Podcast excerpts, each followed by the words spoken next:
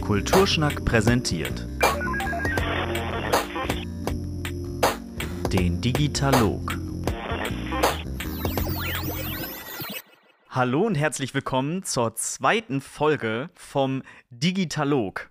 Hallo Thorsten. Hi Kevin. Und hallo Martin. Hallo. Schön, dass du bei uns bist, auch für diese Folge und natürlich für alle weiteren Folgen. Aber wir sind ja gerade erst gestartet, da muss man nochmal sagen, so, wir sind jetzt hier zwar im Kulturschnack-Podcast-Format, aber haben eine eigene Reihe etabliert, nämlich den Digitalog, mit dem wir jetzt gerade gestartet sind. Und falls ihr die erste Folge, wo wir euch komplett erklären, worum es hier gehen wird und was euch hier so erwartet, dann schaut doch noch mal kurz nach und hört erst die erste Folge, denn hier geht es jetzt direkt ans Eingemachte, denn das erste Thema dieser Folge wird Science Fiction sein. Aus dem einfachen Grund, weil jeder von uns auf jeden Fall schon mit ganz, ganz, ganz großer Wahrscheinlichkeit damit zu tun hatte. Und da würde ich euch jetzt einfach mal fragen, Thorsten und Martin, wie sieht das denn bei euch aus? Wie sehr seid ihr denn zum Beispiel filmbegeistert und könnt ihr was mit dem Genre Science Fiction auch anfangen, persönlich? Ja, also äh, bevor unser Gast hier ganz ausführlich zu Worte kommt, für mir nur ganz kurz. Ich habe meine Frau beim Filmfest kennengelernt, beim Bloggen dafür und das heißt also, unsere Welt kreist sowieso um Filme. Das ist jetzt nichts, was äh, mir völlig unbekannt wäre. Und Thema Science Fiction auch. Und als ich mal so drüber nachgedacht habe, was man da so alles schon mal geschaut hat, ist mir aufgefallen, dass es mehr sind, als man zunächst denkt. Von den äh, üblen Ballerfilmen wie Starship Troopers über irgendwelche Horrorstreifen wie Event Horizon bis zu den ganzen Klassikern. Kurz ausgedrückt, ja, ich gucke Filme und ja, ich gucke auch Science-Fiction-Filme. Also ich kann mich auch dazu bekennen. Ähm, ich gucke natürlich auch Filme und Serien und mache das äh, privat mit der Familie, aber auch äh, beruflich, weil ich als Kulturwissenschaftler mich natürlich auch dafür interessiere, was Science Fiction so mit unserer Welt macht, äh, wie sie sich die Welt vorstellt. Und das sind Fragen, die mich also auch aus diesem Interesse raus beschäftigen.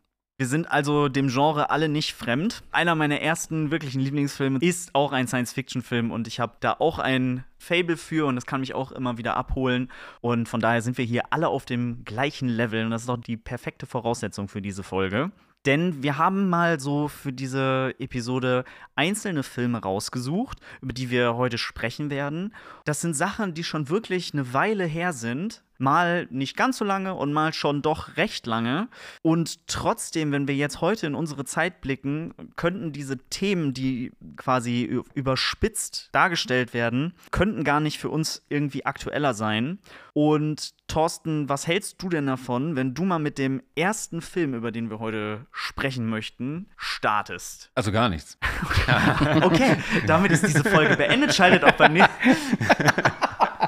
Nein, also die meisten werden oder wird äh, der Titel des ersten Films nicht ganz unbekannt sein, weil es von der Serie mittlerweile, glaube ich, sechs gibt. Und zwar geht es um den Terminator.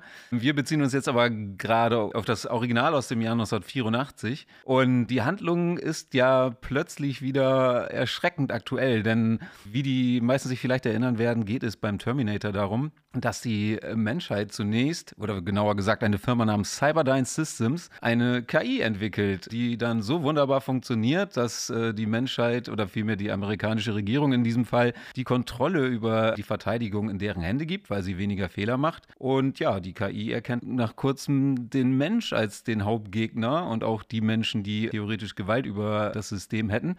Ja, und lässt dann äh, mal schnell Russland angreifen in der sicheren Erwartung, dass es einen atomaren Gegenschlag gibt. Und ähm, ja, dann sind drei Milliarden Menschen ausgelöscht und die verbliebenen Überlebenden kämpfen gegen die Computer und deren Systeme. Und dann geht es ja darum, dass sie kurz vorm Sieg stehen und die KI namens Skynet dann den Terminator in die Vergangenheit schickt, um den Anführer der Menschen äh, zu besiegen, bevor er überhaupt Realität wird. Genau, das ist ja der Hintergrund von Terminator. Und äh, der Film stammt halt aus dem Jahr 1984, wie gesagt. Und das ist dann schon frappierend, denn er ist hochaktuell oder Kevin? Ja, denn wenn wir uns alle noch mal kurz zurückentsinnen, ich glaube, es war Anfang des Jahres, da erschien tatsächlich eine künstliche Intelligenz, die uns doch hat alle aufhorchen lassen. Und zwar war das äh, ChatGPT. Das wird inzwischen schon jedem ein Begriff sein, gehe ich mal stark von aus. Und das Thema, in dem es dann in Terminator geht, das ist plötzlich ganz schnell wirklich, dass man denkt, okay, diese KI, die wirkt plötzlich so intelligent und kann plötzlich Sachen, dass sich aus dem Nichts die ganze Gesellschaft plötzlich fragt, ja, okay, ist das jetzt, aber ist das jetzt wirklich wirklich eine Gefahr. Und vor allen Dingen, wenn Tech-Giganten und Leute, die in der Tech-Branche arbeiten, plötzlich wirklich Sachen veröffentlichen, in denen sie sagen, ja, wir sollten uns damit immer beschäftigen, das könnte auch eine Gefahr für uns als Menschheit sein. Was denkst du darüber, Martin? Naja, das ist im Prinzip das, was wir in der ersten Folge schon angesprochen haben. Jetzt äh, gibt es diese Sorgen um die Digitalisierung und künstliche Intelligenz und plötzlich gibt es da eine, eine Anwendung, die äh, scheinbar oder tatsächlich Dinge vollbringt, zu denen man dachte, nur der Mensch fähig sei. Das Verfassen von Texten auf eine Art und Weise, die beeindruckend ist und die manches andere Geschriebene in den Schatten stellt.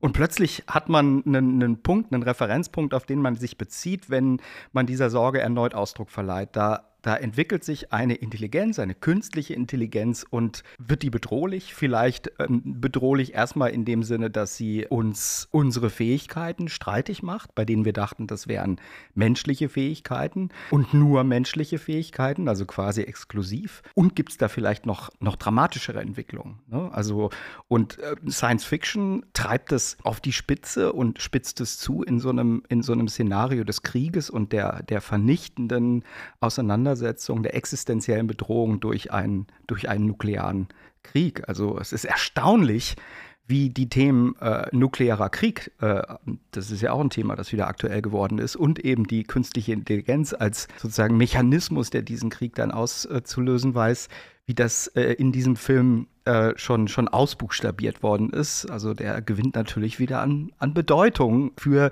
diejenigen, die den jetzt angucken und sagen, Mensch, guck mal, da ist was ausbuchstabiert worden, was, äh, was 40 Jahre her ist, aber was wir jetzt irgendwie ja nicht erleben, aber zumindest äh, ist das wieder in, in dem Horizont dessen, was wir, was wir so denken und fürchten. Aber ist dieses Filmszenario dann wirklich überspitzt? So, natürlich ist es Stand jetzt nicht so, aber wenn man sich dann äh, vor Augen hält, okay, OpenAI, die dieses Programm ver verantworten, die werden dann von Microsoft, einem amerikanischen Unternehmen, gekauft. Ähm, wenn ich richtig informiert bin, kann es auch immer mal passieren, dass äh, Tech Tech-Giganten ähm, mit dem US-Militär zusammenarbeiten und irgendwie da kriegt man doch ganz schnell das Gefühl, dass dieses Szenario von, ah, und dann ist es plötzlich im Militär und äh, programmieren kann diese Software ja sowieso schon. Jetzt egal wie gut, ähm, sie kann es schon.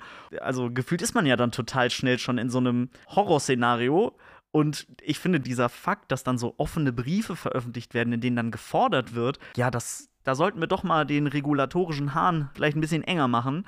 Die verstärken ja so eine, so eine Angst fast, oder? Ja, klar. Also ich meine, ich glaube, James Cameron selber hat ja, also der Regisseur von Terminator, so indirekt darauf hingewiesen, Leute, ich habe euch das vor fast 40 Jahren erzählt, was da alles passieren kann. Ne? Und ja. das jetzt ein Scherz ist oder ob da sozusagen auch eine, eine seriöse Furcht äh, hintersteckt, weiß man nicht. Aber es ist natürlich jetzt eine Konstellation da, in die so ein filmisches Szenario total gut passt. Und da scheint sich jetzt was aufzubauen, fast zu wiederholen und man nimmt diesen Film als Referenz um Analogien zu ziehen. Was war in diesem Film angelegt als dramatische Handlung und was passiert hier gerade? So, als ob es fast unausweichlich schiene, dass sich die Dinge so entwickeln. Kann man denn sagen, dass äh, James Cameron damals in irgendeiner Form prophetisch war? Oder, oder lag so ein Thema damals schon nahe? Ich meine, KI war damals so weit weg, dass sich ja kaum jemand vorstellen konnte, dass das wirklich passiert. Aber trotzdem geht diese Entwicklung genau in die Richtung. Also hat er vorausgesehen oder fanden das dann wiederum möglicherweise Leute so interessant, dass sie in diese Richtung gedacht haben, weil es diesen Film gibt? Ja, das ist eine spannende Frage. Also prophetisch das weiß ich nicht so sehr, weil die, die Idee nicht menschlicher Intelligenz, das ist ja keine Idee von James Cameron, sondern das ist ja ein, ein Topos, also ein Thema in Science Fiction. Äh, man denke an Blade Runner, man denke an andere Filme, die dieses Thema aufgegriffen haben und zur Faszination dazu beigetragen haben oder darüber beigetragen haben, dass man immer sagen auf der Suche nach dem war, was etwas anderes ist als der Mensch, aber trotzdem in, in ähnlichen Bahnen denkt und ähnlich kompetent ist. Vor dem Hintergrund ist das einerseits vorausschauend, nicht insofern, als dass da eine bestimmte Entwicklung schon ähm, vorkartiert worden ist, sondern vielleicht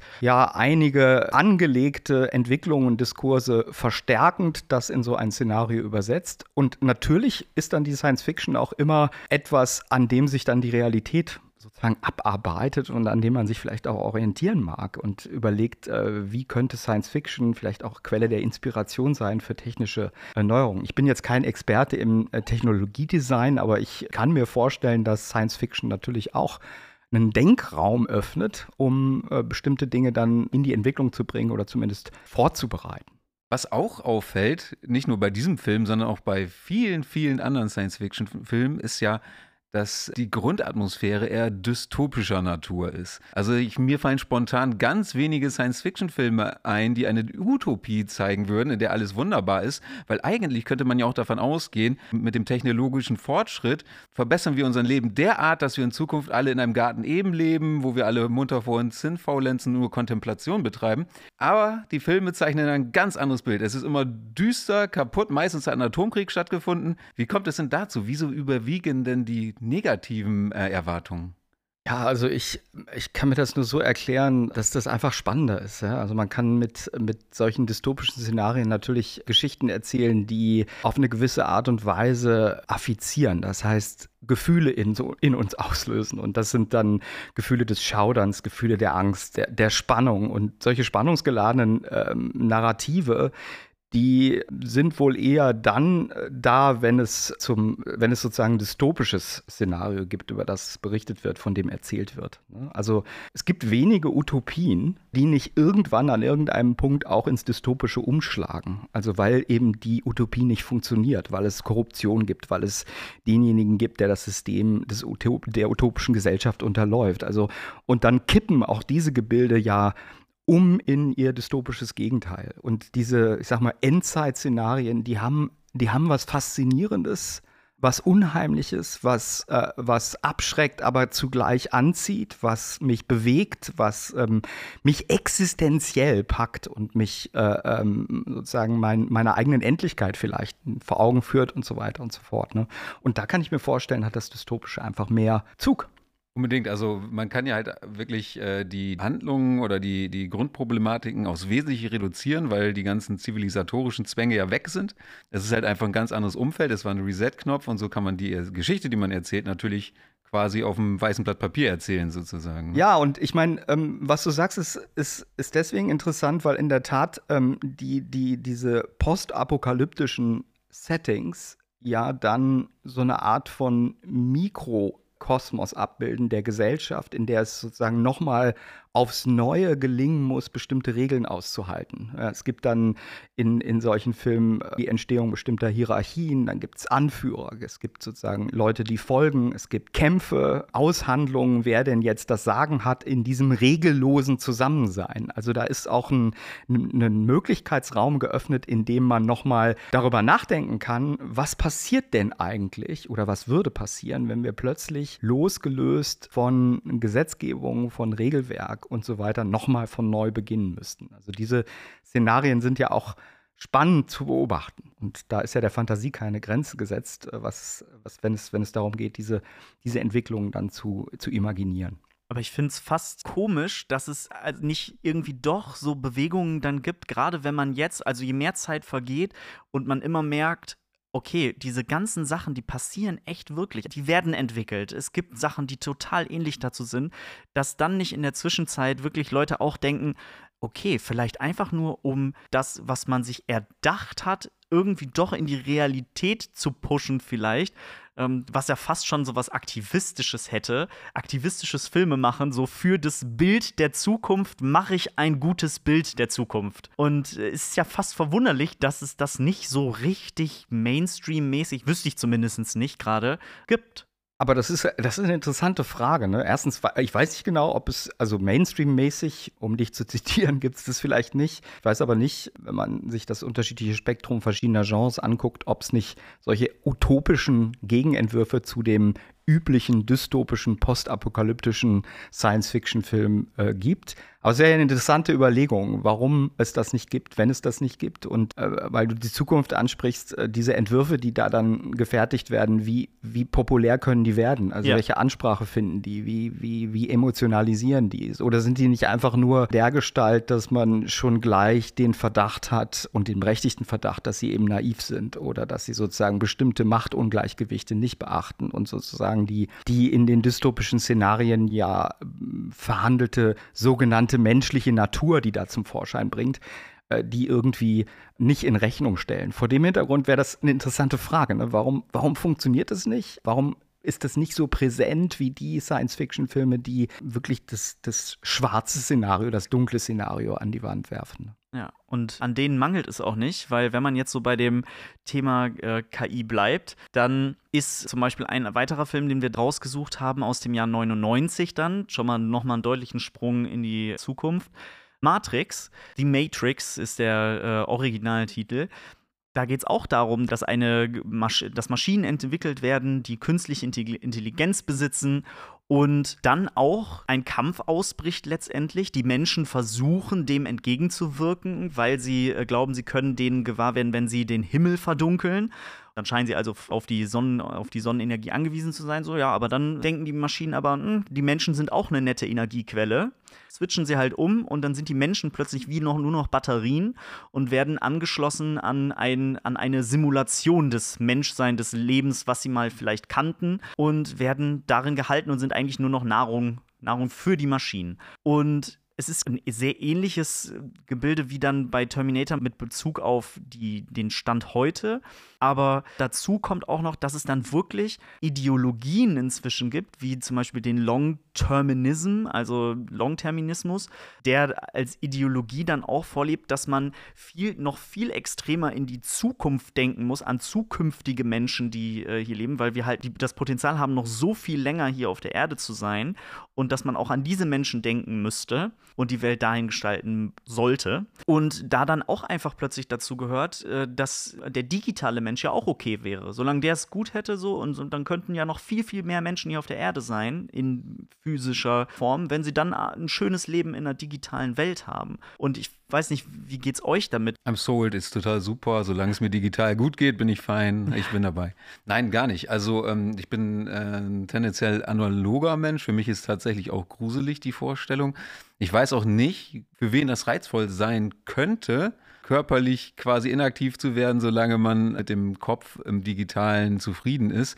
Weiß aber auch nicht, wohin die Reise geht. Also Couch Potatoes hat man vor 100 Jahren auch noch nicht für möglich gehalten und das nähert sich diesem Prinzip ja schon an.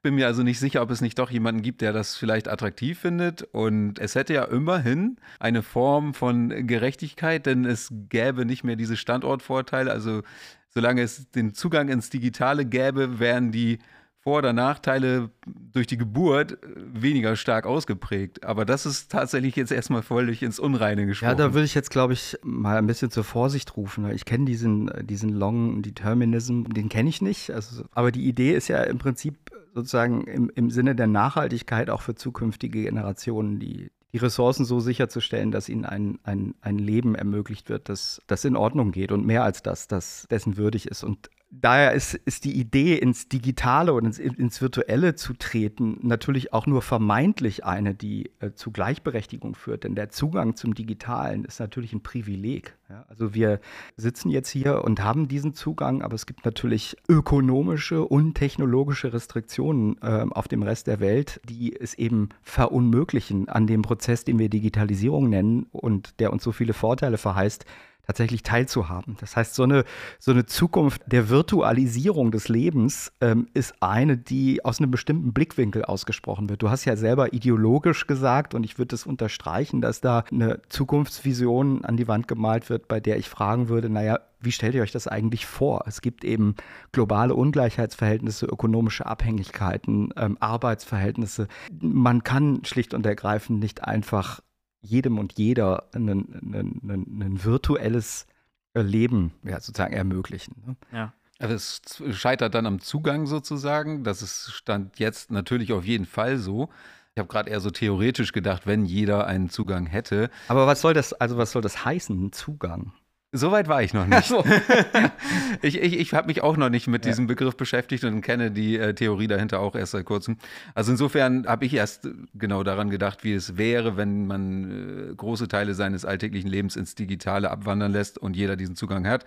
Und da kann zum Beispiel jeder mit, mit den gleichen Voraussetzungen erstmal erfolgreich sein, ohne dass du irgendwas aus dem Alltag mitnimmst. Das war mein Gedanke dahinter. Aber du hast ja völlig recht. Es ist so, dass es bei der Digitalität zwei Klassen gibt. Und das ist übrigens auch eine ganz interessante Geschichte in den Science-Fiction-Filmen. Da wird nämlich auch sämtlicher technologischer Fortschritt nicht dazu genutzt, diese Klassen aufzuheben, sondern vielmehr noch zu verstärken. Es gibt Filme wie Elysium, Oblivion, Gattaca, wo immer zwei Klassen aktiv sind.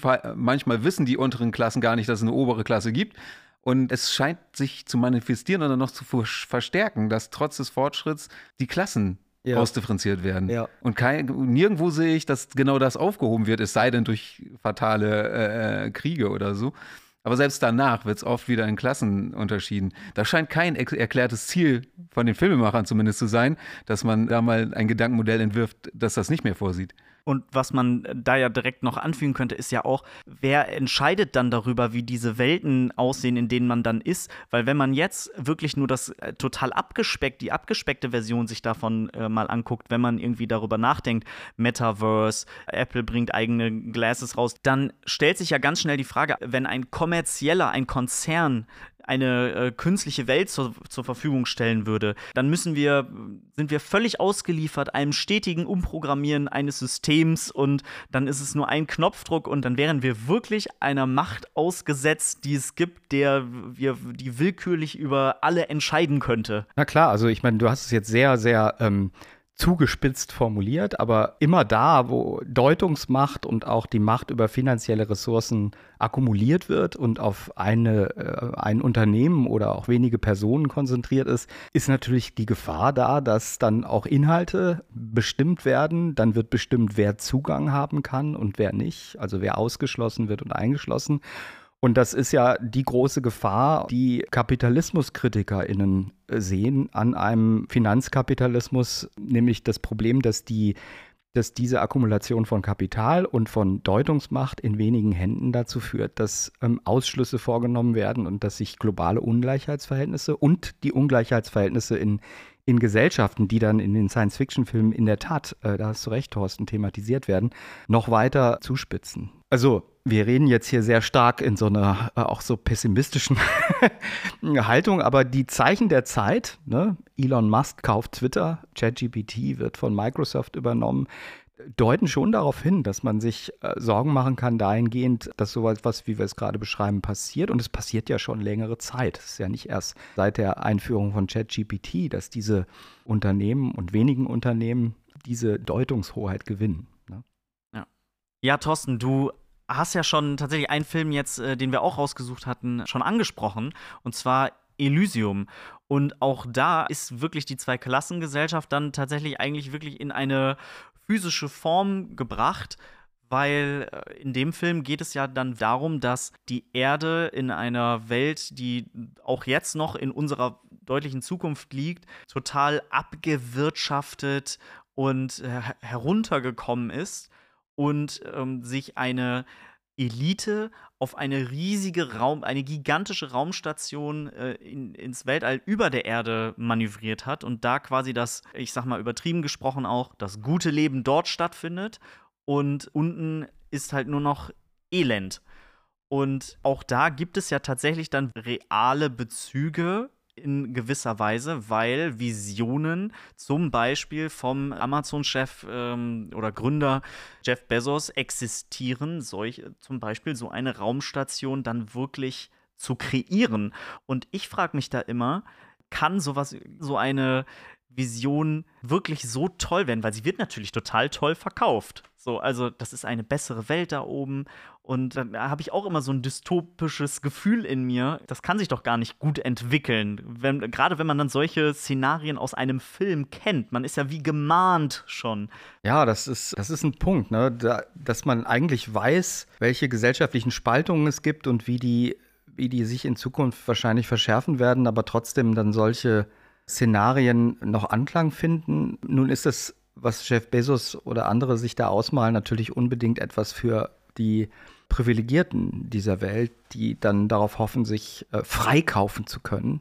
Freikaufen zum Beispiel von den Folgen des, des Klimawandels. Und auch der Klimawandel ist ja sozusagen sozial ungerecht verteilt, beziehungsweise dessen dessen Effekte oder ungleich verteilt, sagen wir mal so. Und solche Szenarien, wie sie dann in den Science-Fiction-Filmen auch schon inszeniert werden, die beziehen sich zwar auf die Zukunft, aber das sind natürlich auch immer Diagnosen der Gegenwart. Also ähm, die weisen darauf hin, dass es eben auch jetzt schon, und darüber haben wir auch schon gesprochen, eine erhebliche Trennung gibt in einige wenige, die viel Geld verdienen und über Ressourcen und Deutungsmacht verfügen und die meisten anderen, die das eben nicht tun. Im globalen, aber auch im, im, im regionalen Kontext und im lokalen Kontext. Ne? Nun äh, liefern Science-Fiction-Filme keine Lösung für irgendwelche Fragen, das, das wollen sie auch gar nicht. Aber taugen sie dadurch, dass sie, wie du gerade sagst, Probleme der Gegenwart in die Zukunft fortschreiben, sozusagen auch mal zuspitzen, taugen sie da vielleicht als Anlass für Diskussionen, so um, um für Themen zu sensibilisieren? Ja, das das glaube ich wohl. Und ich glaube, das ist eine der Stärken von, von fiktionalen Texten insgesamt. Also ob das jetzt äh, Science-Fiction-Filme sind oder Literatur oder auch Filme und Literatur anderer Genres. Die eröffnen Räume und malen Dinge aus, die es, die es nicht gibt. Die sind erfunden. Die haben aber gleichzeitig natürlich Referenzen in der Gegenwart. Also die nehmen bestimmte Diskurse auf und, und erinnern an bestimmte äh, Komplexe und bestimmte Situationen, verweisen auf bestimmte Dinge. Und das extrapoliert in die Zukunft, regt natürlich darüber, darauf im besten Falle dazu an, darüber nachzudenken. Und so würde ich sagen, darin liegt auch ein, ein Potenzial von Fiktion in, in Zukunft zu extrapolieren, aber meinetwegen auch Vergangenheit zu inszenieren, auf eine Art und Weise, die, die dazu motiviert, über, über Gegenwärtiges nachzudenken, gegenwärtige Verhältnisse, Beziehungen, Kommunikationsstrukturen, Macht, äh, Hierarchien und so weiter.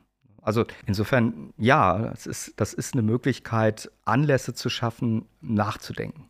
Also hätten ja dann doch diese Dystopien, über die wir gesprochen haben, und wo wir am Anfang eher so waren, ja, okay, müsste es nicht irgendwie Filme geben, die Utopien zeigen, haben dann diese Dystopien vielleicht quasi als Wirkung, als Effekt, dadurch, dass sie diese Horrorszenarien für uns als Menschheit zeichnen, dann einen so doll warnenden Charakter, dass wir dann vielleicht doch einfach dadurch das als Warnung nehmen und dann vielleicht doch noch den Slide hinkriegen, eine, eine bessere Welt damit zu machen? Ja. das wäre ja schön. Ne? Ich würde äh, darauf gerne auf, auf zwei Ebenen ähm, antworten. Also einerseits, das ist uns jetzt während dieser Folge immer mal wieder passiert, sprechen wir von wir. Ne? Wer, wer, ist das eigentlich, dieses Wir, das da ermahnt werden soll oder das da zum Nachdenken angeregt werden soll? Ähm, weil die Filme ja möglicherweise gar nicht für, für alle möglichen Audiences gemacht worden sind und auch nicht von allen rezipiert werden, müsste man zunächst einmal überlegen, wen wir eigentlich mit wir meinen, aber darüber können wir ja nochmal sprechen. Und ob das ein Anlass ist, darüber nachzudenken, Dinge vielleicht anders zu machen, das wäre die Hoffnung. Und ich glaube, im, im besten Fall gelingt es auch, diesen Raum der Fiktion zu nutzen, um über alternative Zukünfte nachzudenken und auch tatsächlich daran zu arbeiten, die umzusetzen. Aber das steht natürlich unter dem Verdacht des Idealismus, ne? dass man dann äh, unterstellt, dass Menschen, die solche Filme sehen, aufgrund der da dargestellten dystopischen Zukunftsentwürfe ihr Handeln im Hier und Jetzt äh, anders ausrichten. Ich kann das eigentlich nicht beobachten. Aber vielleicht bin ich auch nicht derjenige, der das hauptberuflich macht, sondern ich interessiere mich ja für die Filme und deren Wirkungspotenziale. Ob die da so wirken, äh, sei mal dahingestellt. Das wäre wünschenswert, denn dann hätte der fiktionale Text extrem viel zu sagen und zu tun. Ne? Und ich kann aber dabei bleiben, dass ich hoffe, dass es so ist. Glaubst du denn, dass von den Produzenten oder Regisseuren der Filme das auch mal intendiert war? Also eine Wirkung bei den Audiences zu erzielen, dass sie ihr Handeln, Handeln verändern? Oder glaubst du, das wäre eher ein Nebeneffekt und die wollen einfach nur eine gute Geschichte erzählen, die jetzt zufällig dann die äh, Alltagsrealitäten der Menschen betrifft? Also ich glaube schon, dass die, die Regisseurinnen und Regisseure da ein Anliegen haben. Ich kann nicht in deren Köpfe gucken, aber mir scheint, dass die Themen, die in solchen Filmen verhandelt werden, äh, ja gesellschaftlich relevante Themen sind, auch wenn sie in Galaxien passieren und behandelt werden, die irgendwie far, far away sind. Aber da ist eben immer was, was besprochen werden müsste, ob das jetzt ähm, die unterschiedlichen Klassen sind, ob das kapitalistische Ausbeutung sind, ob das eben die Gefahren und Ängste und Sorgen verbunden mit künstlicher Intelligenz sind. Das sind Themen, die dann Regisseurinnen und Regisseure sicher aufnehmen, wobei ich sagen muss, Filme werden natürlich nicht nur durch diese produziert, sondern das sind Kollektivprodukte. Aber vom Marvel-Universum bis eben zum Terminator äh, geht es eben auch um gesellschaftliche Anliegen, die in diesen Filmen aufgegriffen und behandelt werden. In Zukunft können wir die Frage stellen, hat ChatGPT die Absicht, irgendwas zu verändern? Ja, ich meine, ähm, die, die Frage ist ja berechtigt. Und ähm, jetzt kommen wir vielleicht wieder auf das ursprüngliche Thema der künstlichen Intelligenz zurück, wenn wir über Hollywood sprechen. Denn auch da gab es ja, wie ihr wisst, wie wir wissen, jetzt erstes Aufbegehren von Schauspielerinnen und Schauspielern, was denn passierte, wenn äh, sie um ihr um ihren Job äh, fürchten müssen, wenn äh, künstliche Intelligenz plötzlich an die Stelle ihrer selbst tritt, ne, in Form von äh, virtuellen Schauspielerinnen und Schauspielern. Also das ist ja eine, eine, interessante Entwicklung und jetzt eben die Kurve zurück zu ChatGPT, mit dem wir ja begonnen haben. Oder? Genau, ja. Da äh, werden wir uns mit Sicherheit noch in einer weiteren Folge nochmal genauer beschäftigen, gerade auf den kulturellen Bereich im Kulturschnack da nochmal aufzugreifen, inwiefern dieser kreative Schaffensprozess durch künstliche Intelligenz gefördert, bedroht, wie auch immer ist. Da freuen wir uns auf jeden Fall schon drauf. Und ich glaube, das war's dann auch schon. Wir haben, glaube ich, einen kurzen, knackigen Rundumschlag durch äh, eine exemplarische Auswahl an Filmen gemacht, die dieses Thema aufgreifen. Und uns war wichtig für diese erste richtige, konkrete Folge, dass wir irgendwas nehmen, womit irgendwie möglichst viele zu tun haben, von gehört haben. Und das Science Fiction ist irgendwie als gerade auch Filmgenre, ähm, ist sehr popkulturell relevant. Und ich hoffe, ihr habt so einen ersten Einstieg bekommen und wir haben euch gut mit an die Hand nehmen können. Ja, genau. Ihr habt sicherlich auch gemerkt, dass man aus jedem einzelnen Film eine dreistündige Folge hätte machen können, was wir auch gerne gemacht hätten, aber uns fehlt leider die Zeit und uns fehlen auch die Möglichkeiten dazu. Insbesondere gilt das auch für unseren lieben Gast Martin Butler, für, bei dem wir uns einmal mehr sehr bedanken, dass er hier mal unsere laienhaften Äußerungen äh, eingeordnet hat und äh, vielleicht auch mal korrigiert hat.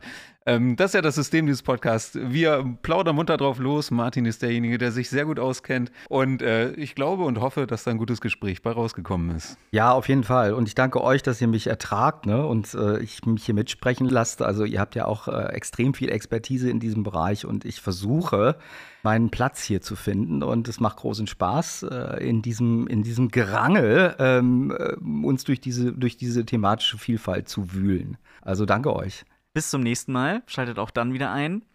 Ciao, Leute. Tschüss, ihr beiden. Ciao. Ciao.